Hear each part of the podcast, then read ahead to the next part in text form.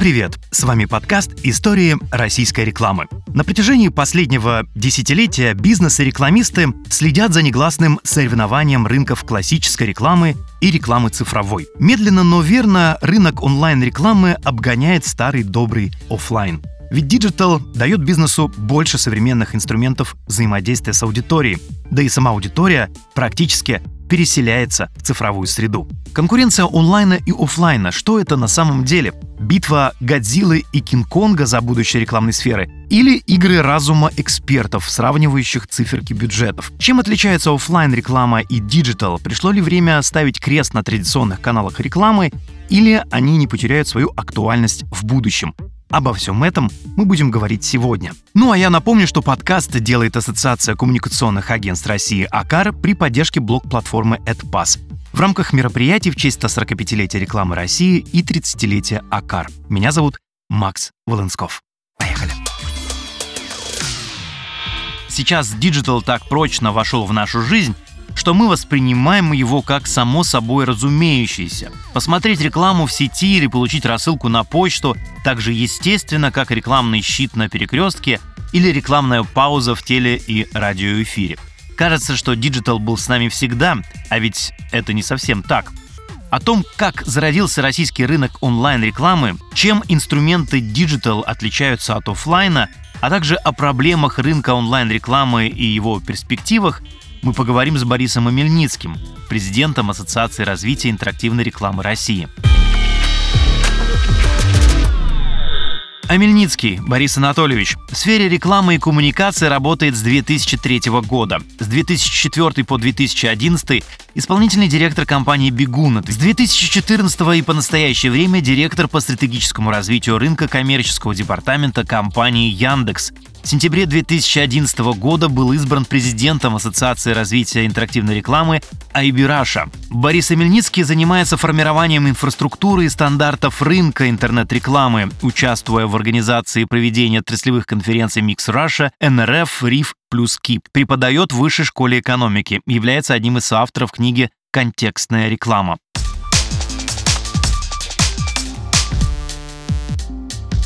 Счастливым образом как раз в году 96-м, 97-м, 98-м я наблюдал, как формировался вообще интернет в России и как условно в 98-м, 99-м годах э, появилась интернет-реклама. Ну, на радарах э, исследовательских агентств э, года это до 2003-2004 ее не было видно вообще, а поэтому 2000 или 2001 году можно говорить о том, что э, появилось что-то похожее на интернет-рекламу, потому что э, мой личный опыт, по-моему, в 99 году я продавал рекламу в таком прекрасном издании, как Политру. Реклама размещалась без всяких технологий с помощью HTML-верстки и тега и MGSRC, картинка вверстывалась прямо куда-нибудь там в шаблон баннера. И баннер был, например, не кликабельный.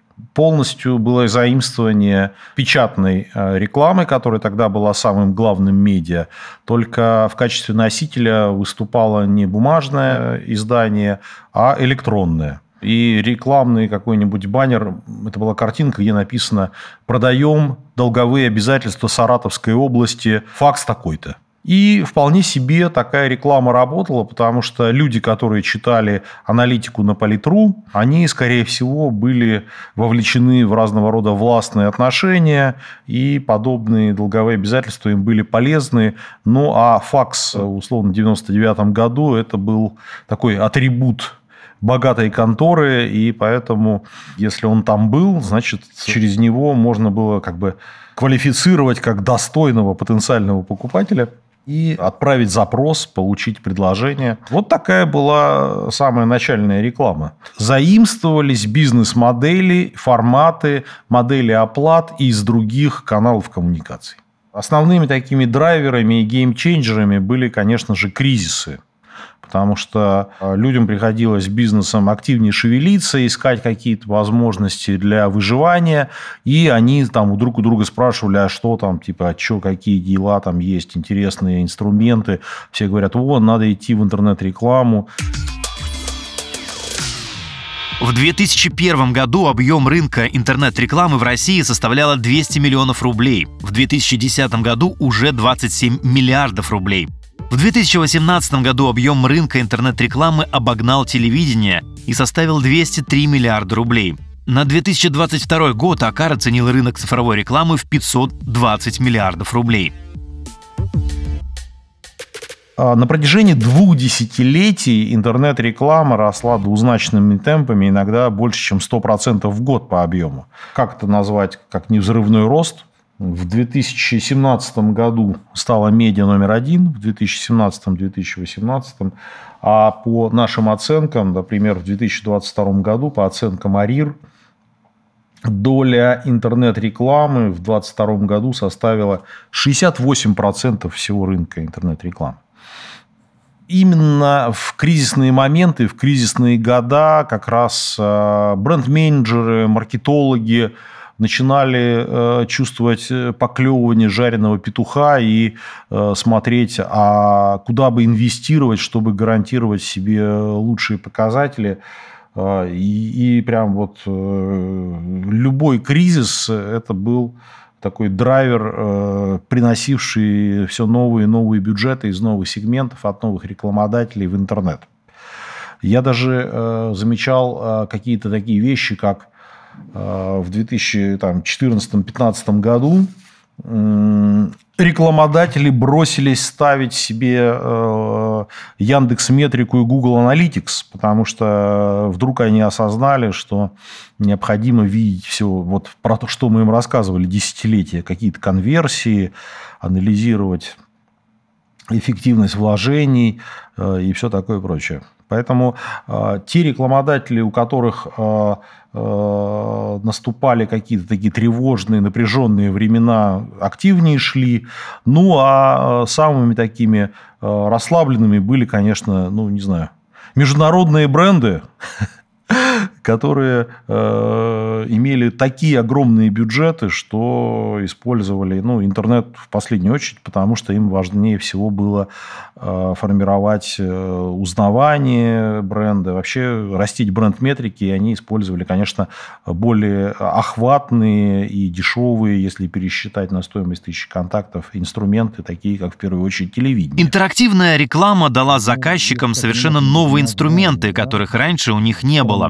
Это породило новые концепции взаимодействия с аудиторией и иногда приводило к интересным казусам. Но всегда, конечно, есть масса каких-то историй, когда люди, не умея пользоваться там, таргетингами, настройками систем всяческих сложных, э, теряли деньги. Ну, я вот помню, однажды я работал исполнительным директором компании «Бегун», и э, там один товарищ э, внес тысячу долларов, это были какие-то 2005-2006 год, еще тогда Э, биллинг и ценообразование были в условных единицах.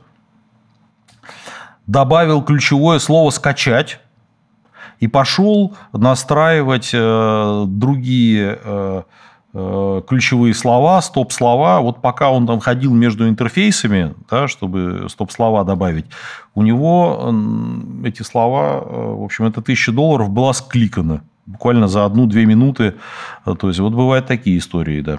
Но бывают, конечно, ситуации, когда какой-нибудь бизнес, особенно там, средний или небольшой, недооценивают потенциал. Я помню, что э, рекламировался какой-то магазин, э, продающий шубы, да, и э, дал так много рекламы, Э, и она была еще с элементом, не знаю, распродажи, что в какой-то момент сказал, давайте остановим, потому что у нас там, не знаю, всего лишь 4 примерочных кабинки, э, Э, а когда приходят одновременно 15 женщин, и 4 примеряют шубы, а остальные стоят и ждут там по час-полтора, да, они уходят недовольные. Да? То есть нам нужно немножко поток рекламы и поток э, покупательниц э, уменьшить. Но это как раз вот середина 2000-х, когда все еще было такое небольшое. Ну, конечно же, интернет-реклама может дать шквал заказов, которые продавец может не удовлетворить. Но э, плюс ее в том, что как только рекламодатель чувствует, что вот есть какой-то перегрев, то он может эту рекламную кампанию остановить там, одним кликом или уменьшить ее интенсивность. На рекламном рынке есть не только рекламодатели, рекламисты и потребители. Есть там еще и государство, которое пытается все вписать в рамки законодательства. И если с офлайн рекламой это во многом удалось сделать еще в 90-е, то постоянное развитие диджитал-технологий превращает процесс регуляции рынка в постоянный. 12 лет практически, в которые я руководил э, и руковожу ассоциацией, на мой взгляд, удалось построить э, сообщество профессионалов, репрезентующих рынок вот 80 э, там, или 90 членов, которые входят в ассоциацию, как раз они и являются теми, кто этот рынок в России создает, э, создает рекламные инструменты, создает правила игры, э, технологии, внутренние российские стандарты и предлагает бизнесу и рекламодателям огромный-огромный э, набор возможностей для решения их задач. То есть самое главное, мы создали сообщество и научились внутри него общаться и договариваться, формулировать общую повестку, когда у нас возникают э, вызовы, ну, в частности, все, что касается законодательства, которое может разрушить наши бизнес-модели, и мы вступаем активно с регуляторами в диалог, объясняем им, э, как лучше, с одной стороны, достичь их целей с точки зрения регулирования, а с другой стороны, сохранить полезные инструменты э, и работающий рынок интерактивной рекламы в России. А, и а, третье, наверное, это доверие. То есть мы создали такие прозрачные взаимоотношения, деятельность всех комитетов подотчетна, бюджет для членов понятен, прозрачен, и а, вот это вот доверие позволяет нам с достаточно большой скоростью договариваться в меняющихся условиях. Будущее, вне всякого сомнения, за онлайном. Это понимают и рекламисты, и бизнес, и законодатели, но это будущее не отрицает офлайн. Традиционные инструменты тоже меняются, становятся совершеннее. Гонка абсолютных показателей в диджитал и офлайне продолжается, и она, возможно, ведет оба сегмента в ту точку, где их ждет симбиоз. Ну, есть масса прогнозов. Э, я уже упоминал про искусственный интеллект, про разного рода чат-боты и все такое прочее, которые э, способны еще более лучше адаптировать рекламные сообщения для конкретного человека. То есть, э, я думаю, что мы там увидим э, какой-то рост эффективности и инвестиций в эту сторону. Да? То есть, ну и э, хочу напомнить, что вся история развития интерактивной рекламы – это история конвертации знания пользователя – в эффективную коммуникацию. То есть данные, данные о том, что человек покупает, о том, что его интересует, какие видео он там досмотрел, э, куда он поехал, еще что-то. Да? То есть так или иначе все эти сведения у тех или иных э, игроков рынка есть. Конечно же, они используются и собираются абсолютно легально, как first-party данные, э, например, каких-нибудь сотовых операторов, которые знают, куда вы там перемещаетесь, да, или роуминг в какой стране вы там переключали, да, то есть, поэтому first party данные, искусственный интеллект, э, уважение к законодательству, из вот этого микса и родится все более эффективная и легальная коммуникация. Партнер подкаста «История российской рекламы» Новиков ТВ. Это премиальное индор-телевидение в ресторанах Аркадия Новикова, в топовых салонах красоты, фитнес-клубах, отелях и клиниках в Москве, Санкт-Петербурге и Сочи. Новиков ТВ открыт для продвижения вашего бизнеса.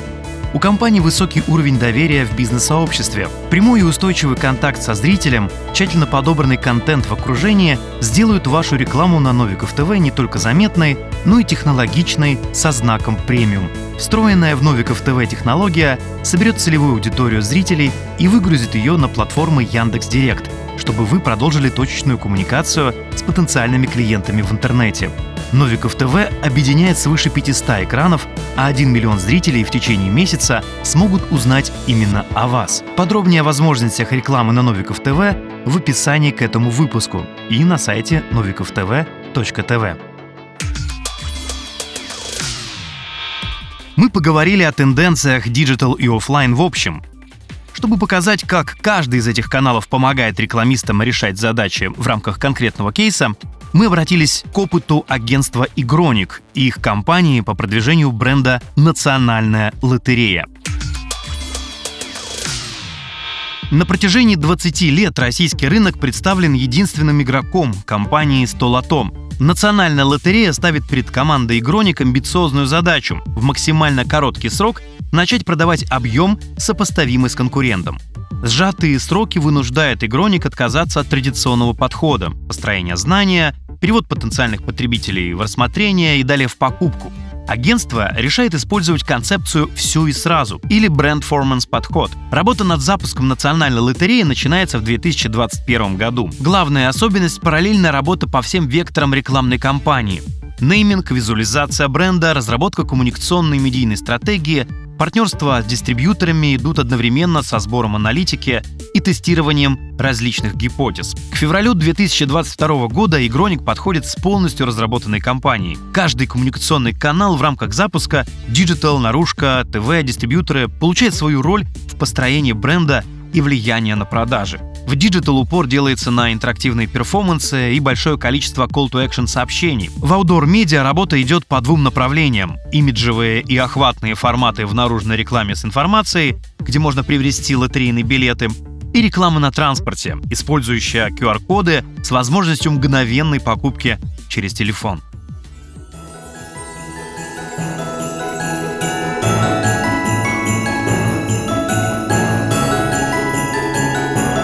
Новый год. Традиционно высокий период продаж в категории лотерей. В преддверии праздника был реализован партнерский проект с гум.катком, включавший брендинг бортов катка, корнером национальной лотереи, новогодней брендированной елкой внутри магазина и организацией специальных точек продаж. Национальная лотерея стала успешным кейсом в портфолио «Игроник». К настоящему моменту было продано более 50 миллионов лотерейных билетов. Чтобы подробнее поговорить о работе с диджитал и офлайн инструментами, а также о принципах подхода к выбору каналов коммуникации, мы пригласили в студию Марию Сухоручкину, заместителя главного операционного директора «Игроник». С июля 2022 года Мария Сухоручкина курирует реализацию кампаний в медиа и диджитал, стратегию и аналитику, а также работу с новыми категориями клиентов. Ранее Мария занималась разработкой и реализацией медийных стратегий для проектов Национальная лотерея, Россельхозбанк, Альфа-банка, Сбера, Mastercard, Яндекса, Microsoft, Nestle и других. Проект группы, который возглавляла Мария Сухоручкина, в 2017 году выиграл золото Канских львов за компанию BMW в категории медиа.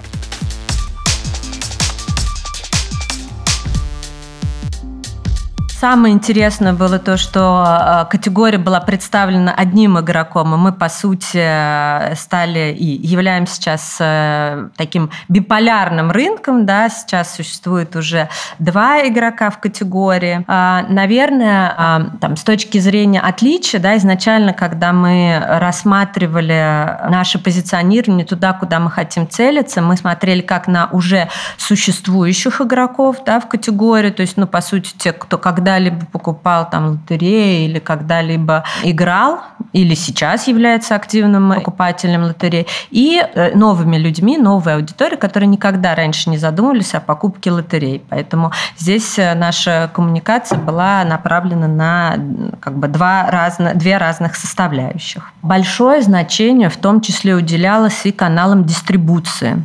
Уже на этапе запуска мы понимали, что помимо диджитального канала продаж, а именно приложения, приложения и сайта, у нас также будет, будут и офлайновые каналы. Это такие крупные сети, как Магнит, Дикси.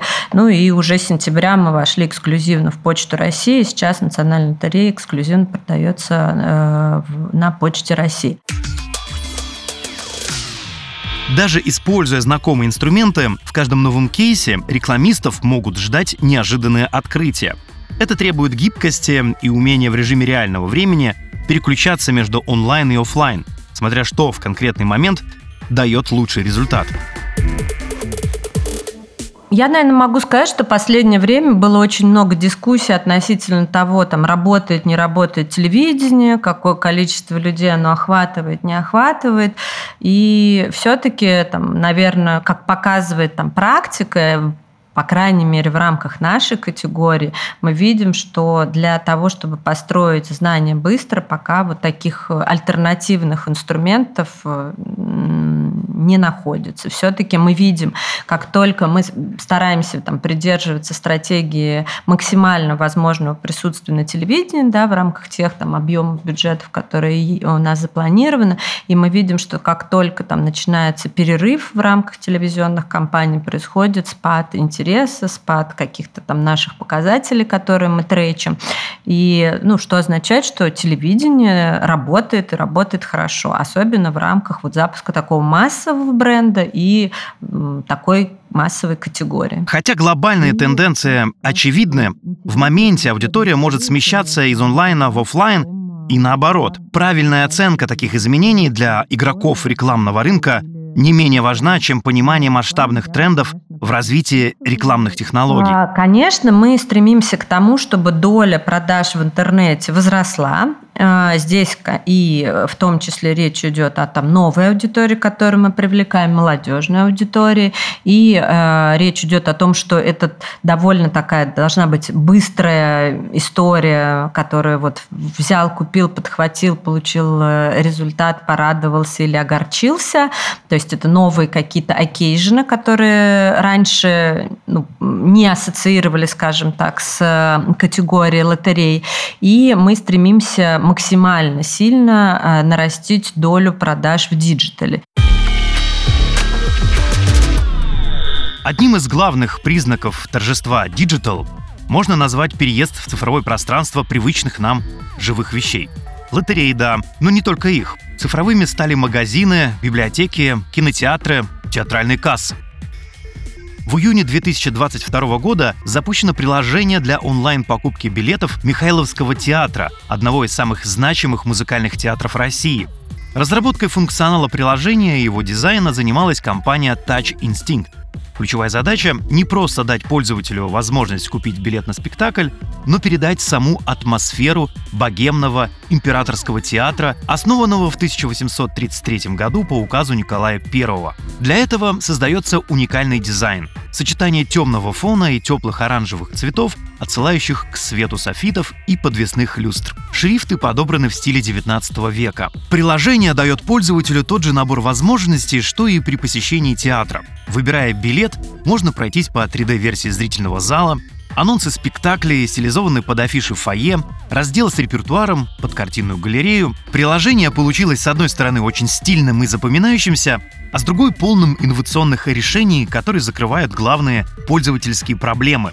Сервис оценил и заказчик, и пользователя. Оценка 4.9 в App Store и более 30 тысяч скачиваний это подтверждают. Как офлайн и онлайн инструменты используют крупные бренды, которые уже давно на рынке? Кому они отдают предпочтение сейчас и как видят будущее рекламы? Обсудим это с Алексеем Гиязовым, директором по маркетингу, дизайну и привлечению клиентов Альфа-банка.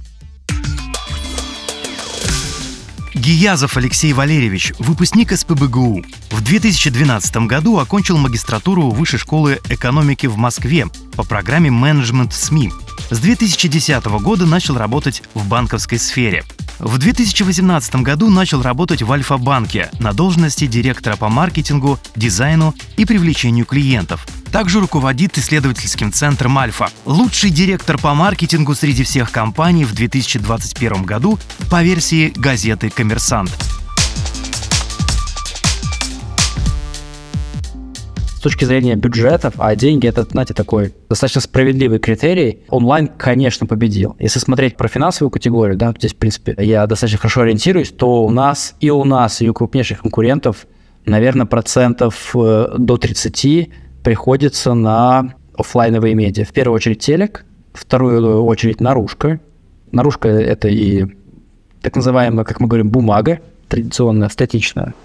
А, есть еще цифровая наружка, вот суперсайт или как называют это. Ну, мы тоже запишем это все в офлайн. Вот это все на круг, э, даже с учетом не знаю, крышных конструкций, медиа, не знаю, метро, какие-нибудь коллекции, всего остального, ну, максимум 30%. Все остальное онлайн. Но онлайн при этом это просто целая вселенная огромная. Мне кажется, тоже вот так писать, что это онлайн, э, как-то все это объединять, несправедливо, потому что там есть соцсети, телеграммы, онлайн-видео и так далее, и так далее. Это все разные животные. Но, подводя итог, в деньгах давно офлайн проиграл онлайну.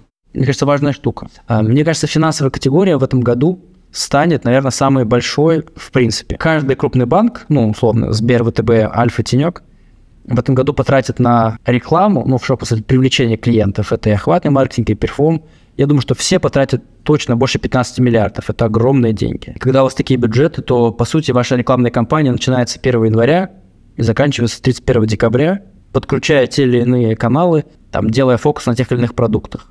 Поэтому, если раньше Э, люди подходили к рекламной кампании как к проекту, который имеет свое начало и конец, то сейчас мы подходим к маркетингу как always on, где ты постоянно находишься, ну, то есть в формате, он всегда играет, запускается, креативы меняются, также постоянно у вас считаются бизнес-метрики, не как раньше. Провел рекламную кампанию, подвел итоги, сделал презентацию, презентовал коллегам. Вот сейчас это все происходит вместе. Компания идет, параллельно она считается – исходя из этого, параллельно как, как бы она корректируется вот в таких вот э, сложных вот э, тягучих конструкциях и живем. Алексей обладает уникальным для России опытом работы с медийными звездами.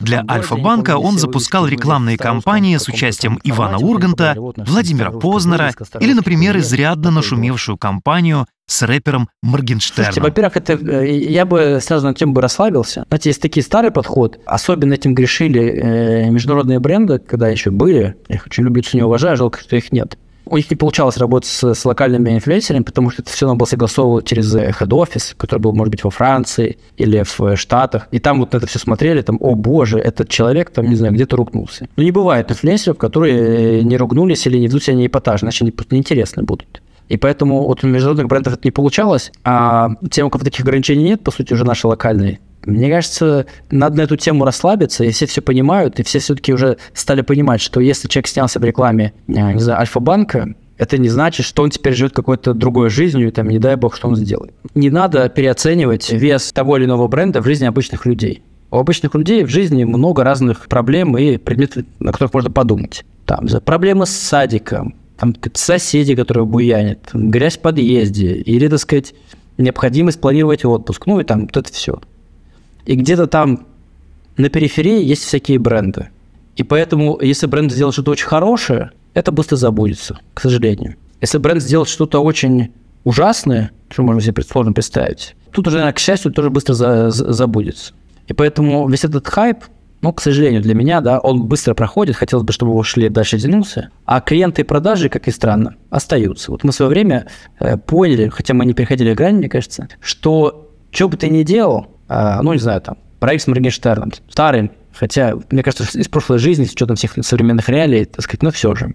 Чтобы люди не говорили, а, новые клиенты пришли, и много, а старые клиенты, даже те, которые были недовольны, условно говоря, сориентировались на соцсети, некоторые писали, что вот я уйду из банка. Но оказалось, что чтобы идти из банка, это такое серьезное решение, потому что тебе здесь удобно, тебе комфортно, и уйти из банка не знаю, как, или из мобильного оператора, или не ходить в магазин, потому что ты не согласен с рекламой, но это, а, достаточно абсурдно, и, б, наша статистика показывает, что люди так не делают, они могут написать, они даже более того могут выложить, я помню, у нас были такие случаи, выкладывают разрезанную карточку, а я смотрю, ну, мы поднимаем карточку клиента, в смысле, у себя в системе, и смотрим, что карточку-то он разрезал старую, а новое в кармане, и он прекрасно себе, ну, так сказать, все-таки жизнь человека в социальной сети немного отличается от жизни, ну, вы знаете, так сказать, в обычной жизни. Мы все в социальной сети немного другие. Поэтому, если подводить итог про хайп, хайп, тоже не моя мысль, достаточно банальная, он работает, он продает, бояться его, наверное, не стоит, потому что клиенты приходят, они могут прийти на эмоциях, на хайпе, а вот уйти они уходят уже достаточно с холодной головой. Чтобы создать хайп и вирусный эффект, не обязательно привлекать инфлюенсеров. Эффективные каналы есть и в офлайне, и в digital. Это такая игра, которую мы называем phygital, из двух слов, physical и digital, когда это все сочетается. Ну вот, часто, знаете, как там, я не знаю, телеграмные войны какие-то там. Какая-то компания там, ну, даже мы делали. Мы делали полтора назад, что ли, пробник карты банковской. Такой пробничек сделали красивый. Как, знаете, вот раньше были там пробник духов и так далее. Ты его открываешь, как так разрываешь. Там у тебя, вот, значит, какая-то красивая карточка. Там на ней какой-то кэшбэк. И мы говорим, что вот попробуйте бесплатно. Сто пудов вам понравится. И мы таких промо-ребят вытаскивали, ставили около отделений Сбера по всей стране прикольно. Во-первых, это в принципе прикольно на трафик клиентов, которые идут в Сбер, и мы говорим, вот, пожалуйста, попробуйте. Бесплатно и еще там, вам понравится. И во-вторых, это все фотографируется, это все направляется в Телеграм, это все направляется блогерами, это все форсится в сети. Да? То есть, условно говоря, маленькое локальное событие может стать большим федеральным дискурсом. Вот это такая классика, которую много используют. Или там, не знаю, я помню какой-то Delivery Club – в каком-то там городе, я не помню, где все вывески были в старорусском каком-то там формате. Вот они показали, вот наша там старорусская вывеска, старорусский курьер, такое было. Все крайне умилились, или, ну и порадовались. Ну и таких кейсов много. То есть ты делаешь какую-то маленькую локальную штуку офлайн и даешь ей охват благодаря соцсетям, блогерам, инфлюенсерам и так далее. Социальная сеть Telegram входит в 10 самых популярных социальных сетей мира. С 2018 по 2023 годы аудитория Telegram выросла в 3,5 раза. С 2014 года, когда мессенджер был создан, количество пользователей Telegram увеличилось на 2000%. Аудитория Telegram растет более чем на 40% каждый год. Каждый месяц Telegram использует почти 9% населения Земли. В числе самых уникальных рекламных возможностей Telegram нативная реклама на каналах, микроинфлюенсеры и формирование комьюнити.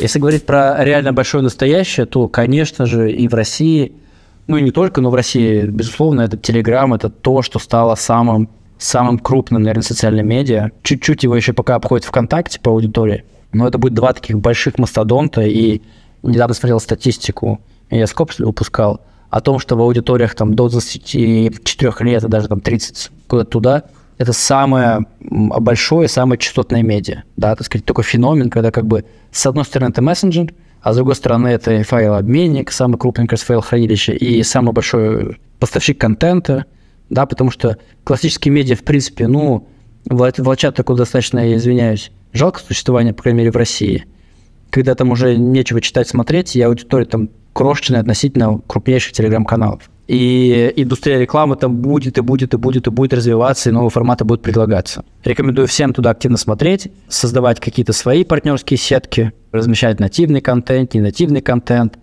играть в имиджевую рекламу, там, играть в оплату за результат, ну и так далее. Огромная платформа, и я на самом деле удивлен, что вот сейчас в блин, практически в середине 23 года огромное количество брендов не умеют там работать системно. Ну, я имею в виду не просто мы разместили пару постов там в паре каналов крупных. Ну, это как бы не системно. А так, чтобы каждый день несколько, опять это все идет таким прям большим масштабом, большим охватом, с большой аналитикой, это большой труд, но мне кажется, это все давно уже настроить, как это в свое время сделали с контекстной рекламой в поисковиках, CPA-партнеркой, ну и вот, вот эту тему. Я удивлен еще раз, что платформа Телеграма настолько еще не доделана, не дохвачена рекламодателями. Ну, он дает большую гибкость на самом деле, потому что, не знаю, телек диктует жесткие условия. Вот у вас будет ролик, сколько там секунд решите, и там есть свои правила, согласования юристов и так далее, так далее, так далее. В Телеграме ты можешь писать большой лонгрид, или ты можешь сопроводить его каким-нибудь роликом, и написать что-нибудь короткое. Ты можешь прошить э, ссылки метки, если тебе интересно, какой пришел трафик. Ты получаешь достаточно неплохую аналитику от платформы. Если тебе этой аналитики недостаточно от самой платформы, ты можешь получить аналитику от сторонних э, стат-сервисов, которые тоже вполне себе развиты. Ты можешь получить огромные охваты. Перепосты в каналах с аудиториями миллион плюс подписчиков, таких у нас много, это хорошая активная аудитория. Особенно, так сказать, в Телеграме хорошо работает любые вирусные темы. Если у вас интересна там реклама, то да, вы можете запустить эффект, так сказать, коммерческими перепостами как-то, а потом уже люди это подхватят и поддержат все остальное. Хотите сделать там подкаст, в принципе, тоже это можно. Хотите делать там трансляцию онлайн, офлайн, тоже это можно. То есть это очень гибкая платформа, плюс она коннектится там, не знаю, вы можете подтащить трансляцию из YouTube туда и ее там попромоутить. Гибкая платформа, любой контент. Хотите, запишите голосовуху, хотите, сделайте кружочек, прости господи, и это такой контент может стать крайне виральным, крайне охватным и крайне эффективным. Да? То есть, Какой ну, именно будет реклама будущего, прогнозировать э, трудно, но, скорее всего, и в digital, и в офлайне важная роль будет за интересным ноу-хау, интерактивом и, конечно же, технологиями нейросетей. Есть э, классика, там, радио, э, наружка и все остальное. Но вот недавно к нам пришли какие-то ребята, они в регионах такие в маленьких городах, Великие Луки, Бокситогорск, Кингисепп, там, я не знаю, Сосновый Бор, где люди не сильно избалованы, ну, какими-то перформансами, чем-то интересным. И ребята надевают костюмы космонавтов, такие, знаете, красивых, прям, такие из будущего, прям Илон Маск отдыхает. Сзади у них вместо рюкзака такие большие экраны, и вот, по сути, они такая ходячая наружка, там, ну, контент у них меняется, вот они ходят по этому городу, идут в местные ТЦ, с ними все фоткаются, и вот параллельно они рассказывают про нашу компанию, либо про другую. Стоит это не сильно дорого, ну, для нас. Эффект вызывает пока что вау. Вот какие-то вот такие вещи, наверное, имеет смысл. Это, знаете, такая замена, как раньше в метро стояли такие дядчики, и у них такая, и сзади, спереди была Тут кусок арголита окрашенный, там сзади на веревочке. Вот ходячая реклама была. Вот видите, она эволюционировала. Теперь такие вот красивые космонавты с LED-панелями. Ну, вот такая эволюция. Возможно, это тупиковая ветвь, но вот развивается. Про искусственный интеллект, ну, это скорее такой наш помощник в креативе. А, ну, как мы смотрим на искусственный интеллект. А, для нас пока еще не настала та точка, когда какой-нибудь чат GPT, либо, там, сказать, Яндекс GPT, либо, так сказать, с бетом какую-то модель делает, сможет писать для нас прям реальные тексты, наверное, нет. Но что он может делать? Он может писать рыбу для разных продуктовых, каких-то постов, лендинга, всего остального. А, мои ребята, я знаю, редакторы этим пользуются – закидывают какую-то тему, получают несколько драфтов, и на основе этого уже доводят, допиливают какой-то финальный текст. Как и с картинками, да. Вы можете там через Midjourney или какой-нибудь еще надрафтить себе кучу картинок каких-то или мудбордов хотя бы, да, так сказать, не самим делать, а попросить нейронку это сделать. И вот в качестве как бы помощника для э, дизайнеров и редакторов это работает офигительно. Это как, знаете, в свое время люди перешли от печатной машинки к э, компьютеру персональному. Люди также нужны, но просто уровень их эффективности, он там увеличивается в разы или в десятки раз. Вот мы ждем, когда благодаря искусственному интеллекту уровень, там сказать, моих дизайнеров и редакторов тоже увеличится в десятки раз. Может быть, тогда придется э, иметь меньше дизайнеров и редакторов, но более профессиональных. Но, по крайней мере, вот эта вот интеллектуальная рутина, она уходит. Вот, это очень здорово. Но мне сложно представить, чтобы искусственный интеллект планировал за меня кампании, принимал бизнес-решения. Это пока еще мы от этого далеки. Хотя, кто знает. Может быть, в какой-то момент наконец уволят всех этих менеджеров э, и директоров по маркетингу наконец, и э, вместо них будет какой-нибудь э, эффективный алгоритм. Развитие digital изменило рекламный рынок России за десятилетия. Интерактивная реклама обогнала традиционную по объемам бюджетов, распространилась во все сферы, аналитику, распространение, креатив. Но самое интересное в том, что мы находимся только в начале пути. Цифровые технологии продолжат менять рынок и онлайн, и офлайн рекламы. Каким образом? Будем наблюдать и обсуждать, в том числе и в следующих выпусках нашего подкаста. В студии был Макс Волынсков.